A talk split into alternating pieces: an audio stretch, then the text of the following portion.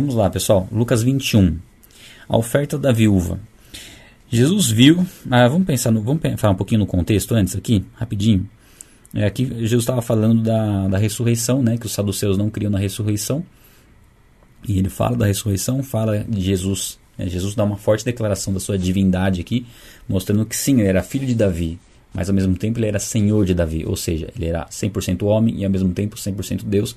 Essa é uma doutrina fundamental das Escrituras, para que a gente saiba quem é Jesus Cristo verdadeiramente. E fala, né, daqueles é, dos, dos fariseus hipócritas que queriam só ser vistos pelos homens e prejudicavam as pessoas por conta da religiosidade que eles implantavam na vida das pessoas. E depois disso, né, nesse contexto, é que ele fala da oferta da viúva. Né? Jesus olhou e viu os ricos colocando suas contribuições nas caixas de ofertas. Viu também uma viúva pobre colocar duas pequeninas moedas de cobre e disse: Afirmo-lhes que esta viúva pobre colocou mais do que todos os outros Todos deram do que lhes sobrava, mas ela, da sua pobreza, deu tudo o que possuía para viver. Então aqui ele está falando que não importa o valor que você consagra a Deus, da oferta que ela deu a Deus aqui. O que importa é a proporcionalidade, ou seja, o que, que aquilo representa para você. No caso dela aqui, representava tudo que ela tinha. Por isso, o que ela deu tinha muito mais valor do que o que os ricos estavam colocando ali. E ele fala né, que os ricos estavam dando daquilo que sobrava, ela deu daquilo que ela tinha. Ou seja, ela colocou toda a sua dependência a Deus. Isso serve não só para a área financeira, mas para todas as áreas. Né? Mas aqui ela não deu aquilo que sobrava, tá? Ela deu aquilo que é prioridade, era prioridade, era essencial para a vida dela. E, e, isso, esse tem que ser um princípio das nossas vidas que nem sempre é fácil nós colocarmos ele, em prática. Na área financeira, é, já é difícil, né? Mas é uma área que nós temos que buscar em Deus ter sabedoria de não, não ofertar a Deus, não né? você pode você pode é, compreender isso como dízimo, como oferta. A gente não vai entrar nesse mérito é, agora, mas independente se você considera como dízimo, como oferta, que seja algo é, como primícia, né? Como como prioridade, não daquilo que sobra. Que você já tenha no seu coração aquilo que você vai ofertar e consagrar a Deus e não vou ver se sobra algo para eu ofertar algo para Deus. Não, tem que inverter essa prioridade. E aqui mostra a importância disso, né? a importância de nos comprometermos com Deus em contribuir para a sua obra, em auxiliar ministérios, em auxiliar a, a, o lugar onde nós né, congra, con, congregamos. congregamos. Minha garganta está meio ruimzinha aqui. Peraí. Deixa eu tomar mais água, só um minuto. O lugar onde nós nos alimentamos da palavra, né, a igreja onde nós servimos, é muito importante nós termos isso em mente, tá? Lembrando sempre que não é a quantidade, é o que aquilo representa para nós. Seguindo, aí aqui entra na questão do, do, do, alerta que Jesus fala sobre o fim dos tempos. E tem muita coisa aqui para a gente explorar. Então vamos lá. Ó, alguns dos seus discípulos estavam comentando como o templo era adornado com lindas pedras e dádivas dedicadas a Deus. Mas Jesus disse: Disso que vocês estão vendo, dias virão em que não ficará pedra sobre pedra, todas serão derrubadas. Então está falando sobre a destruição de Jerusalém que aconteceu no ano 70 depois de Cristo. É bem claro isso. Né? Por volta de 40 anos depois da morte de Cristo, Roma invadiu e destruiu, matou milhares de pessoas, milhares de judeus, levou pessoas é, é, como, como escravas, né, presas, e destruiu o templo. Então aqui era uma profecia já bem, bem próxima né, do que iria acontecer. Mestre, perguntaram eles, quando acontecerão essas coisas e qual será o sinal de que elas estão prestes a acontecer? Aí ele, ele eles perguntou quando isso ia acontecer e quais seriam os sinais, como que eles iam saber que isso estava prestes a acontecer. É, ele respondeu: Cuidado para que não para não serem enganados, pois muitos virão em meu nome dizendo: Sou eu. E o tempo está próximo. Não o sigam. Aqui ele já fala de falsos profetas, né? Se colocando como Messias, né? Se colocando como o próprio Jesus que estaria voltando, né? De, uma, de certa forma para Aqui, aqui já começa a falar um pouco tanto do tempo de destruição de Jerusalém, mas principalmente aqui já começa a mostrar algo lá na frente, algo que nós não vivemos ainda, que é a volta de Cristo. Então você percebe que nessa passagem Jesus vai trabalhar tanto um tempo bem próximo, que é, foi a destruição de Jerusalém, como um tempo mais longínquo, que é a volta dele, que longínquo não é, não é tão longínquo para nós hoje, né? Mas naquela época ele estava falando com os discípulos, sim, seria longínquo porque já se passaram dois mil anos. Né? É, não sigam. Quando ouvirem falar de guerras e rebeliões, não tenham medo. É necessário que primeiro aconteçam essas coisas, mas o fim não virá imediatamente. Então ele está falando aqui de guerras e rebeliões, né? guerras, rumores de guerras, que isso, tudo isso começa a apontar para o fim. E guerras e rebeliões acontecem eh, ao longo de toda a história. Né? A gente tem isso claro né? nas narrativas históricas da humanidade, guerras, rumores de guerras. E nós tivemos no último século também é, muitas guerras, né? foram duas grandes guerras mundiais. E isso começa, não significa que isso, o fim já vai, já vai, já está tendo a guerra, então chegou o fim. Não, mas a intensificação dessas guerras já começa a apontar para o fim. Mostra que guerras e rumores de guerras é, são um dos sinais que começam a apontar para a volta de Cristo. Tá? Então esse é um ponto importante de observar, o primeiro ponto. Aí depois, seguindo. Então lhes disse: Nação se levantará contra nação, reino contra reino. Haverá grandes terremotos, fomes e pestes em vários lugares. E acontecimentos terríveis e grandes sinais provenientes do céu. Aqui já começa a falar de um período mais intenso. Primeiro ele fala né, de terremotos, fomes e pestes. Tá, desde quando tem terremotos, fomes e peste na humanidade? Desde sempre, praticamente. Desde a queda do homem, né, a gente tem o mal né, se, se desenvolvendo através da desobediência do homem, você vai ter fome, você vai ter enfermidades, né? A, a terra foi amaldiçoada por conta da queda do homem. E os terremotos. A gente não sabe se os terremotos né, teriam terremotos, será? Se, se Adão e Eva não tivessem pecado, será? Não sabemos. Mas enfim, a gente sabe que isso acontece é, ao longo da história. E hum, haver um terremoto hoje, por exemplo, não significa que Jesus volta amanhã, porque isso acontece com frequência. A questão, mais uma vez, é com qual intensidade isso está acontecendo, né? com, qual, com qual frequência. É frequência e intensidade, são as duas palavras que nós devemos guardar para lidar com questões que apontam para o final do tempo. Frequência, de quanto em quanto tempo. Intensidade, de quanto tempo dura. Então, quando a gente fala de pestes, né, vamos pensar no, no, contexto atual que nós estamos vivendo. Nós estamos vivendo uma peste, né? Seria uma peste, é uma, uma enfermidade, é uma pandemia que se espalhou pelo mundo. Ok. É, de que forma nós podemos usar essa pandemia para tentar entender o que isso representa para o final dos tempos?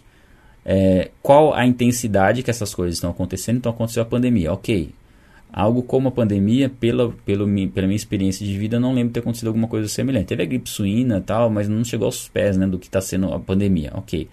Então, com, em relação à frequência, talvez não, não seja algo tão frequente. Aconteceu agora. Mas em relação à intensidade, é, ela está durando muito tempo. Está né? é, indo para dois anos, vai para dois anos, né? Já completou um e provavelmente vai para vai dois anos. Então é, é uma situação, é uma, é uma, é uma peste, é uma enfermidade, é uma pandemia que se intensificou muito em relação a outros que a gente teve, a outras situações que a gente teve. Aí o que, que nós temos que observar? Ok, passou a pandemia, ok. Quando vai acontecer alguma coisa semelhante? Em quanto tempo, quanto tempo depois? Se for muito próximo, aí mostra que a, que a frequência está grande. E isso começa a apontar para o fim. Tá? O exemplo que a gente sempre dá, que a Bíblia nos dá, são as dores de parto. É, as dores de parto ele mostra a volta de Cristo como algo semelhante a um nascimento, onde as dores de parto vão aumentando e se intensificando à medida que a criança está próxima de nascer. É, eu recentemente, há um ano atrás, 11 meses atrás precisamente, é, tive essa experiência. Né? Minha esposa começou a ter contrações. Ela falou: ah, deu uma contração agora. Aí não passou muito tempo, ela falou, deu uma outra contração. Aí a gente falou, ixi, já foi muito rápido. Né? Deu um intervalo, não lembro quanto tempo, agora não vou saber exatamente o tempo. Mas foi uma próxima da outra. Daqui a pouco teve uma outra, mais próxima ainda. A gente falou, ixi, a gente vai ter que ligar para a médica. Aí já começou a mandar mensagem para a médica e tal, para se preparar para ter nossa filha. E as dores foram é, com uma frequência cada vez mais próxima uma da outra e com uma intensidade. Aí as contrações duravam mais tempo. Aí, ou seja, estava mostrando que estava prestes a nascer e ela nasceu pela manhã, acho que 7, 7, 7h43, 7h45, alguma coisa assim, da manhã. E a gente foi à noite lá. Mas percebam que quando começou a contração à noite já estava próximo o nascimento. Então, quando nós começamos a ver esses eventos acontecendo, ele fala: Isso aqui é o início das dores. É o início. Conforme elas vão se intensificando, a volta está próxima. Então, nós podemos observar a pandemia hoje como uma dor de parto intensa.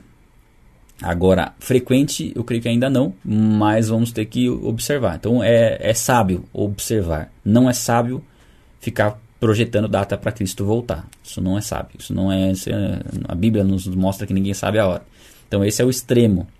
A pessoa que fica anotando quantos terremotos acontecem para também é meio acaba fugindo do propósito, do foco necessário. Nosso nosso a postura saudável é observar, perceber que realmente faz sentido, aponta para o final do tempo, mas temos que estar observando.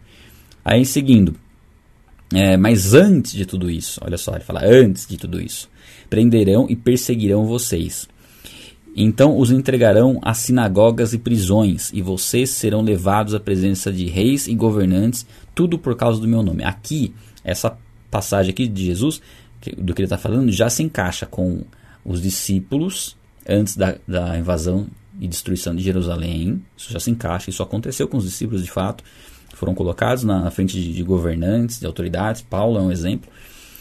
Mas também já começa a se encaixar. Então aqui já começa a entrar uma profecia dupla, né? Você percebe que ele vai, ele vai trazendo tanto do tempo presente ali, do contexto atual, como do contexto futuro. Ah, será para vocês uma oportunidade de dar testemunho. Ou seja, a perseguição que acontecerá no final dos tempos será nossa oportunidade de dar testemunho de Cristo. Tá? Uh, mas convençam-se de uma vez. Mas convençam-se de uma vez de que não devem preocupar-se com o que dirão para se defender, pois eu lhes darei palavras e sabedoria a que nenhum dos seus adversários será capaz de resistir ou contradizer. Aqui é muito importante. É, Deus nos garante, Jesus, Deus, nos garante que em momentos de confronto Ele nos dará o que falar, para que nós não sejamos envergonhados e nem contraditos e que ninguém possa resistir àquilo que nós iremos falar.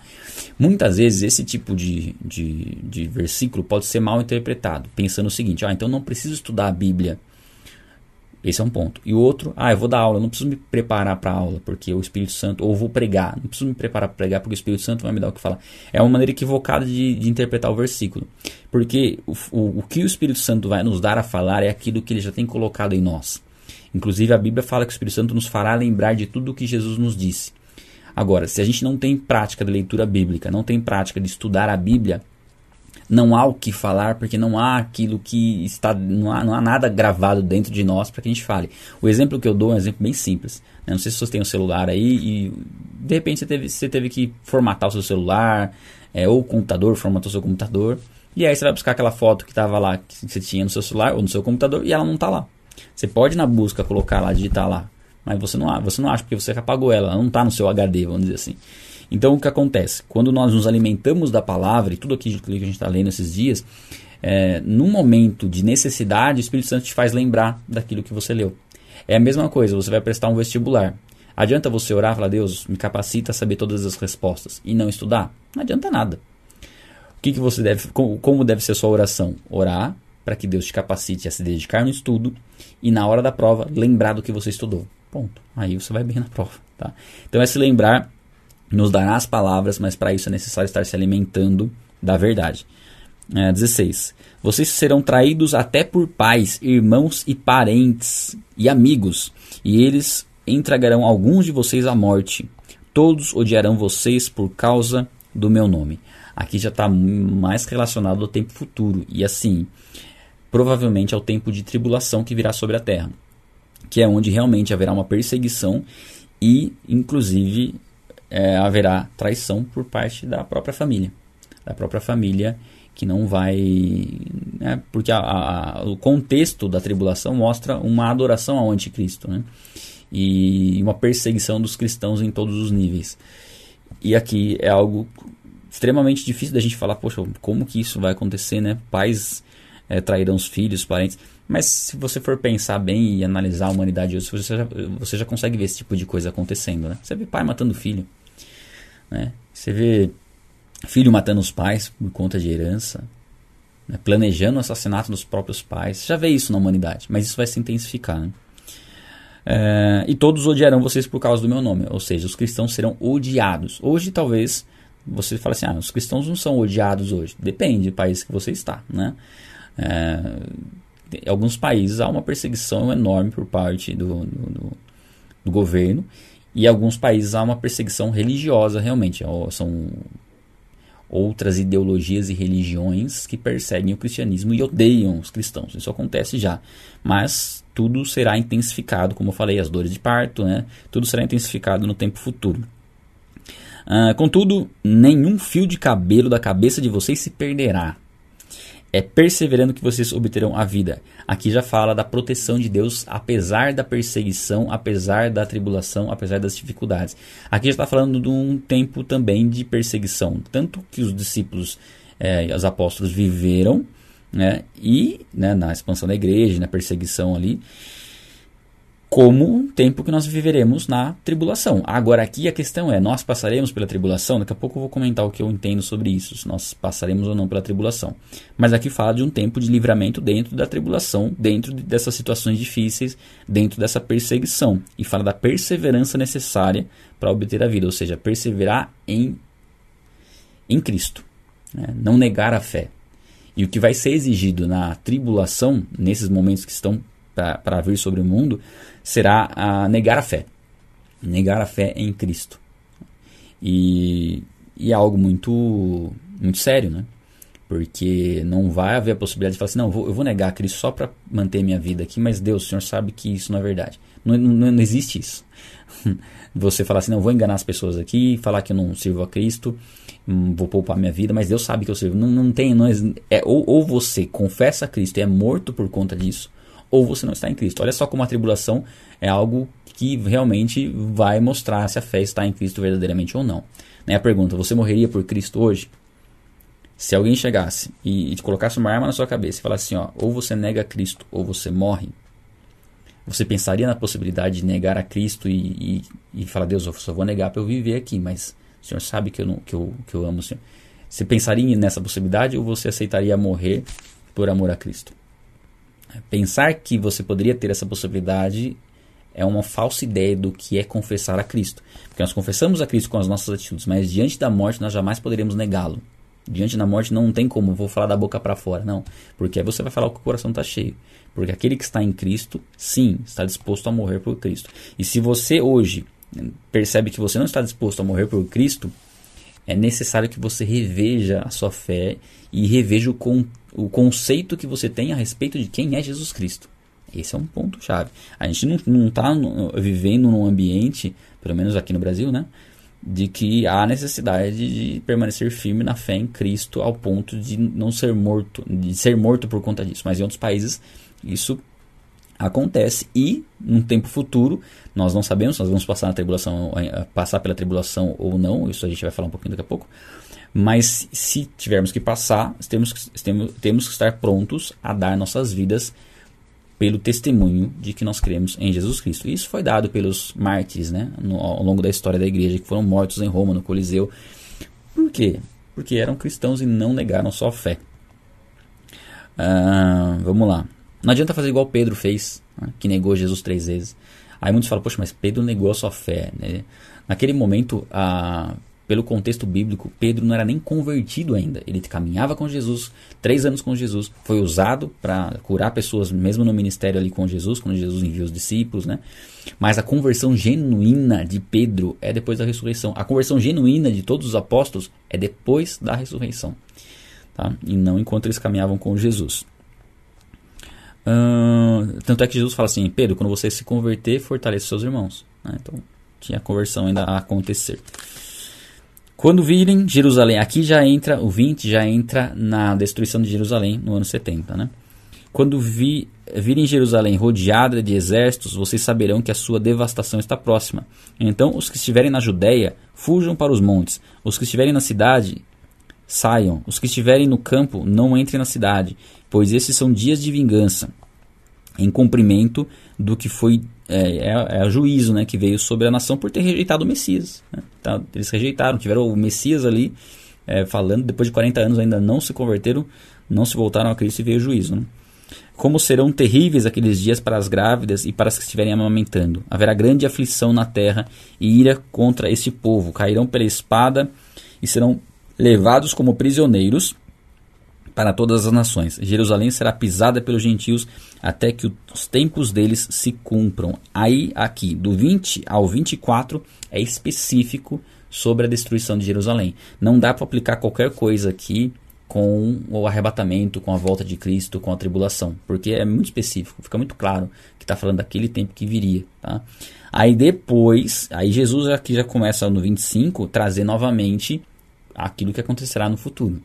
É, percebam quando vai. Né? É legal quando a gente vai lendo o texto com calma, a gente vai percebendo o que fala do que e algumas coisas se encaixam nas duas situações, né? mas algumas não, algumas são específicas. Aí o 25: Haverá sinais no sol, na lua na, e nas estrelas. Na terra, na terra as nações estarão em angústia e perplexidade com o branido e agitação do mar. Os homens desmaiarão de terror, apreensivos com o que está sobrevindo sobre o mundo, e os poderes celestes serão abalados. Então aqui já está falando de uma tribulação como nunca foi vista na história da humanidade, que é o período chamado de grande tribulação, ou tribulação, ou grande tribulação, enfim. É esse período que está para vir sobre o mundo. É algo que nunca aconteceu antes e que irá acontecer. Tá? Então aqui já mostra algo muito mais intenso, muito mais intenso. Aí é realmente próximo né, da, do parto. E aí a gente fica pensando, poxa, isso é antes da tribulação, é antes do arrebatamento, depois do arrebatamento, a igreja está aqui, a igreja não vai estar tá aqui. Já, já eu vou terminar a leitura do capítulo, aí eu comento o meu ponto de vista sobre isso, tá? É, vamos lá, o 27. Então se verá o Filho do Homem vindo numa nuvem com poder e grande glória. Essa é a volta de Cristo que todo olho verá. Esse é o momento mais aguardado da história da humanidade. Pelos cristãos, nem se fala. Pela, pelos homens que não conhecem a Deus, eles nem sabem que isso vai acontecer. Para eles, isso é algo fictício, é, né? é algo que não, que não existe, né? é fantasia. Nós sabemos que é uma verdade. Nós sabemos que chegará um momento em que Jesus virá buscar a sua igreja e todos o verão. Todos. Ah, como que vai ser? Vai ser pela TV, porque a Terra é esférica, né? Aí entra o pessoal da Terra plana, fala, não, a Terra é plana porque se todo olho vai ver e tal. Mas não, faz, não, é, não é nesse sentido. Jesus não vai ser visto pela TV. Aliás, pode ser que seja visto, enfim. Mas não sei. É, a, a questão é que o evento da volta de Cristo ele vai ter uma proporção que jamais existiu. É algo que nós jamais vimos. Então, assim, todo olho verá, independente da Terra ser esférica e pessoas estarem no Japão dormindo e nós estivermos acordados aqui por causa do fuso horário, todos verão a volta de Cristo. Isso se manifestará é porque é, é uma é uma questão espiritual que se funde com aquilo que é natural, é algo enfim, é um momento mais aguardado da humanidade, assim, que nós devemos ansiar por esse por esse tempo. E é um tempo que está próximo. Não sabemos exatamente como, não podemos estabelecer datas, mas é um tempo que está próximo. Quando acontecerem, começarem a acontecer essas coisas, levantem-se e ergam a cabeça, porque está próxima a redenção de vocês. Essa passagem, esse versículo 28 em específico, ele tem que trazer, nos trazer motivação e, e esperança, mesmo em tempos difíceis, como o tempo que nós estamos vivendo e como tempos difíceis que ainda virão. Saber que esse, essas situações por mais que sejam tristes, por mais que pessoas morram, estejam morrendo né, por conta disso também, nós sabemos que a redenção está mais próxima. À medida que esses eventos aumentam, à medida que as dores de parto se intensificam e são mais frequentes, significa que está próxima a volta de Cristo. E nós devemos nos alegrar por isso e rever nossas prioridades e sermos encontrados trabalhando para Ele. Né? O que a gente viu sobre né, no, no, todo o livro de Lucas né? os exemplos, as parábolas do Senhor que deixa os, os, encarregados da vinha cuidando e como ele vai encontrar esses senhores hora que ele eh, esses, esses encarregados hora que ele voltar, como que Deus vai Jesus vai nos encontrar com a sua volta. Se Jesus voltar hoje, o que nós iremos apresentar a ele?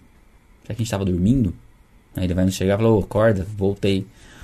Não, nós temos que ser encontrados servindo a Ele, cumprindo o propósito pelo qual Ele nos criou. É, esses são os propósitos de vida. Uh, 29. Eles contou esta parábola. Aí ele dá uma parábola para que o homem, para que eles pudessem compreender, ó, como, como saber se, tá, se Cristo está voltando ou não, né? É, observem a figueira e todas as suas árvores e todas as árvores, né? Figueira representa Israel e todas as árvores representam outras nações, né? Quando elas brotarem, vocês mesmos percebem e sabem que o verão está próximo. Assim também, quando virem essas coisas acontecendo, saibam que o reino de Deus está próximo. É aquilo que a gente está falando. E aqui ele coloca um ponto a mais, que é Israel. Que é ficar atento a Israel. Israel é meio que o relógio né, da, de Deus, para a gente saber em relação à volta de Cristo.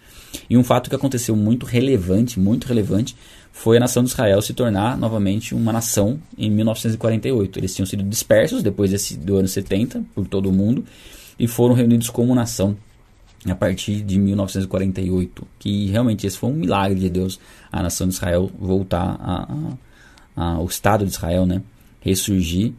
E isso com certeza aponta para o fim, porque é uma profecia que se cumpriu. E aqui a gente né, fica pensando em relação a isso, né? Quanto tempo falta? Porque se isso aconteceu em 1948, né? Então, tá próximo, gente. Uh, eu lhes digo que não passará esta geração até que todas essas coisas aconteçam. Aqui, é, pode parecer assim, poxa, mas Jesus está falando com, ele, com os discípulos ali e falando que não passaria aquela geração até que tudo isso aconteça, mas passou. A questão aqui são dois pontos. O primeiro é que é, geração aqui pode significar raça, pode significar o povo judeu, né? que o povo judeu não perecerá até que aconteçam todas essas coisas, que será resgatado, né? que o Messias virá, é, serão enganados né? pelo anticristo, mas depois reconhecerão o Messias.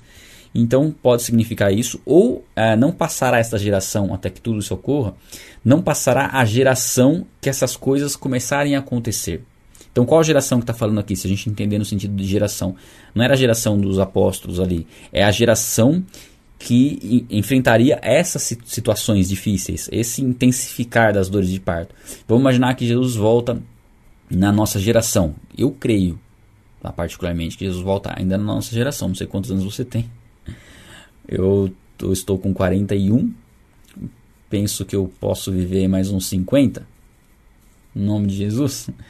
Eu creio que em 50 Jesus, em 50 Jesus, em 50 anos eu particularmente creio que Jesus volte. Não dá para afirmar isso com toda certeza. Jesus pode voltar antes, bem antes, como eu falei, pode voltar hoje, como pode voltar depois. Mas eu, né, pelo menos eu entendo que talvez, pelo que eu vejo no contexto mundial, imagino que não passe de 50 anos. É, então, o que está falando? Qual geração que ele está falando aqui? A geração onde esses sinais estão sendo intensificados. Ou seja, a nossa geração está vendo isso acontecer. Se esses sinais forem realmente as dores de parto da forma como elas são, não vai passar a nossa geração até que Jesus volte. É que para nós até é difícil saber qual que é a intensidade das, das dores de parto. Tá, vamos pensar, passou a pandemia, aí a, a, próxima, o próximo problema, grande problema na humanidade acontece cinco anos depois. Será que são dores frequentes? Ou será que para serem frequentes teria que ser tipo meses depois? Tá? Então a gente sempre vai ter que ter o discernimento, perceber que está aproximando, mas está afunilando. É, isso é evidente, está afunilando. A gente vê a comunicação mundial como que é, como que era. Pega aí 100 anos atrás, como que você se comunicava, como que você ficava sabendo das coisas. E a Bíblia diz que o conhecimento se multiplicaria no final dos tempos. E hoje o conhecimento se multiplica. Hoje a gente tem acesso a todas as informações. Né? É, é absurdo as informações que você hoje sabe. Tem pessoas que vão, morriam sem saber muitas coisas, porque não tinham acesso à informação. Vou até falar uma coisinha meio boba assim, né? É, esses dias atrás eu vi um vídeo de um, um cara jogando aquele um jogo do Atari né? Quem é mais velho aí vai saber o Atari. é um joguinho chamava Pitfall. É um que você ia pulando os riozinhos, ia pulando jacaré, tinha um escorpião, você ia pulando. E aquele é um jogo meio que não tinha fim. Não tinha fim. Você jogava e até morrer, né? Você jogava e morrer. E um cara gravou um vídeo mostrando como que você termina o jogo, né? Como que você vai até a última fase, pega todos os tesouros ali, termina. Eu falei, poxa vida, eu não imaginava que esse jogo que eu jogava lá na minha infância tinha um fim, né? E eu morreria sem saber essa informação se hoje a informação não fosse tão difundida. Hoje, se você tem resposta para praticamente tudo, assim, de, de, de, que alguém já foi lá, já fez, já mostrou, já conseguiu e já, já colocou isso num vídeo para que todos vejam. Eu dei esse exemplo bobo, mas você pode pesquisar qualquer assunto que você tem alguém que já viveu aquela situação que compartilhou. No passado você não tinha esse tipo de informação. Você tinha que ir nas enciclopédias, você não ia achar esse tipo de informação, né? De cultura inútil, vamos dizer assim. Mas essa cultura inútil que você consegue respostas de coisas que, assim, você imagina que ninguém fez e alguém já fez, essa informação está disponível. Então, esse, esse número de informações, essa, esse aumento do conhecimento em todas as áreas, é um dos sinais do tempo do, dos tempos do fim. É, e cada vez mais a internet vai estar tá com informações e com conteúdos é, cada, vez, cada vez maiores. Inclusive, se você for pensar, tem algo interessante de você pensar, daqui 100 anos só vai ter conteúdo, todos os conteúdos que estão hoje no YouTube, por exemplo, daqui 100 anos vai ser só de gente morta. Só conteúdo póstumo. Né? Ninguém estará vivo daqui 100 anos que postou conteúdo hoje na internet. Então, olha só como é um tempo que a gente nunca experimentou algo nesse sentido. Né? Os nossos filhos, os nossos netos, saberão como foram os seus avós através de um vídeo em HD. Ou seja, ele vai ver um vídeo do avô dele com 5 anos de idade, com qualidade, com cor. A gente não, não, tinha, não tem acesso a esse tipo de coisa. Então já começa a entrar numa, numa, numa realidade meio que diferente, né? Você pensar isso, já, já parou pra pensar isso? Dá uma, não tinha pensado nisso, né? Mas é. Você já pensou a recordação que os seus filhos vão ter de você, né? Do, que você não tinha seus avós? Eu devo ter. Dos meus bisavô, eu tenho uma fotinho, preta e branca. Dos meus avós, meia dúzia de fotos. É, dos meus pais também, umas fotos preto e branco, alguns, vários vídeos, né? Mas todos mais recentes, da, da juventude deles, infância dele, não tem nada. Olha como vai ficando diferente a forma de nós lidarmos com as informações. Isso tudo aponta para o fim. Tudo aponta para o fim. Seguindo. Os céus e terra passarão, mas as minhas palavras jamais passarão. Ou seja, não importa quanto passe o tempo aquilo que Deus prometeu na sua palavra vai se cumprir. Esse tempo vai chegar. Mesmo que as pessoas falem, ah, faz tanto tempo aí que fala que Jesus vai voltar, até agora não voltou. Não voltou até agora, mas vai voltar. No tempo certo, no momento certo, ele vai voltar. E a Bíblia fala que no final dos tempos haverão escarnecedores falando sobre Jesus Cristo, né? Cadê a promessa da volta, que não voltou até agora tal. E isso é a misericórdia de Deus, querendo que todas as pessoas cheguem ao arrependimento. Ah, Tenham cuidado para não sobrecarregar o coração de vocês de libertinagem, bebedeira e ansiedades da vida. E aquele dia venha sobre vocês inesperadamente. Aqui fala da importância de vigiar, de não se entregar ao pecado, de renunciar ao pecado, mas não só o pecado claro, que é bebedeira, que é libertinagem, mas até ansiedades da vida, ou seja, preocupações fúteis. A gente, a gente passou pela parábola do semeador, né, que fala que algumas das terras onde cai a semente que não frutificam são preocupações da vida, é, cobiça com por dinheiro, né, por bens materiais, e tudo isso vai tirando o foco de Cristo. E que, o que fala que é não, não cuidado para que essas coisas não tirem o seu foco daquilo que vocês precisam fazer e de estar preparados para que esse dia não os surpreenda. Então a volta de Cristo não pode nos surpreender no sentido de, poxa, deixei de fazer o que eu precisava fazer. Não, nós temos que estar buscando aquilo que nós devemos fazer. E é independente de quando for a volta de Cristo, nós estamos seguros. Então você pode falar assim, poxa, às vezes até agora eu estou muito inconstante, eu não tenho feito nada para Deus. Bom, você tem, você tem a oportunidade de começar isso hoje. Ah, mas se eu começar isso hoje, Jesus já volta amanhã, não deu tempo de fazer nada. Não. Se você começar isso hoje e Jesus voltar amanhã, é porque o que você tinha que fazer, você fez hoje. É, Deus nos dá essa oportunidade de recomeços. E não é sábio você pensar no tempo que você perdeu. É sábio você saber que a partir de agora você pode fazer diferente. Que a partir de agora seu posicionamento pode ser diferente. E que tudo aquilo que Deus planejou para sua vida é possível você fazer se você começar hoje. Se você for começar amanhã, você já está atrasado, né? Esse é o ponto, porque você está tendo o aviso hoje, o alerta hoje, a direção hoje. E Deus vai renovando isso. Mas até quando que a gente vai ficar empurrando isso para Deus renovar? Ah, Esas, isso não faz sentido, porque se você está falando que Deus está dando uma oportunidade hoje, será que você falaria essa mesma coisa para mim daqui 10 anos? E você chegaria para mim e é, falar assim, ó, pegar aqui o nome de alguém, uh, a Judite. É, falar assim, ó, Judite, É, daqui 10 anos, né? Falo hoje para você que a partir de hoje você não está atrasado, daqui 10 anos eu chego para você e falo assim: ah, não está atrasado. De novo, como, como, como, isso é possível? É possível porque Deus renova todas as coisas. Agora, se você tem consciência do que precisa ser feito, é um tempo que você já precisa aproveitar. Porque Deus te chamou para um tempo presente. E você não, nós não temos garantia de que daqui a 10 anos nós estaremos vivos. Né? Não tem garantia nem de amanhã se a gente vai estar vivo. Né? Então a gente tem que saber que é um tempo urgente, que é uma necessidade, que nós precisamos acordar, despertar para isso. Esse propósito de estar tá fazendo leitura diária é isso, nós temos que acordar. Por que, que é de manhãzinha? Porque nós temos que acordar. Por que, que é de manhãzinha? Porque não é sobra, é primícia. Por que, que é de manhãzinha? Porque nós temos que, temos que sair da zona de conforto. E dessa forma, Deus vai trabalhar no nosso coração. Ah, agora, é, é fácil? Não é fácil. Precisa dedicação, precisa é, disciplina. Né? Saber do que representa isso. Né? Eu quero te incentivar a levar isso a sério. Né? A levar isso a sério porque a gente, pelo que a gente está vendo aqui, pelo que a gente lê nas escrituras, é, nós não temos como controlar a nossa vida, né? isso é óbvio, e nem saber quando Cristo volta. Mas nós temos um trabalho a ser feito que que está ali, esperando. Né? Creio que Deus esteja nos despertando essa manhã para acordar para esse tempo que nós estamos vivendo. É, porque ele virá sobre todos os que vivem na face da terra, sobre todos. Né? Ninguém vai ser, vai, ah, Jesus Cristo não vai voltar para mim, pode voltar para você, mas vai voltar sobre todos. Aí seguindo, está acabando aqui já.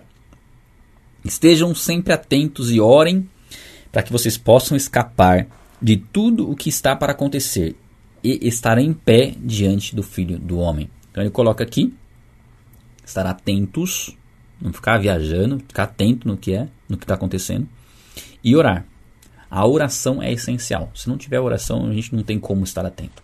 Não tem como nós desenvolvermos um relacionamento com Deus e estarmos preparados para a volta de Cristo sem oração. A oração é essencial. A gente viu no Evangelho o quanto Jesus orava e o quanto ele mostrou a importância de ter essa prática de oração. Uh, Jesus passava aí, né? Jesus termina o ensinamento, ele diz assim: ó, Jesus passava o dia ensinando no, no, templo. Olha só o propósito de Jesus. Jesus passava o dia ensinando. Tamanha importância de aprendermos, né? De termos o, o aprendizado. Aí Jesus ensinava com autoridade, primeiro porque ele é Deus, né? Mas principalmente porque a autoridade dele era transmitida por conta de praticar aquilo que ele ensinava.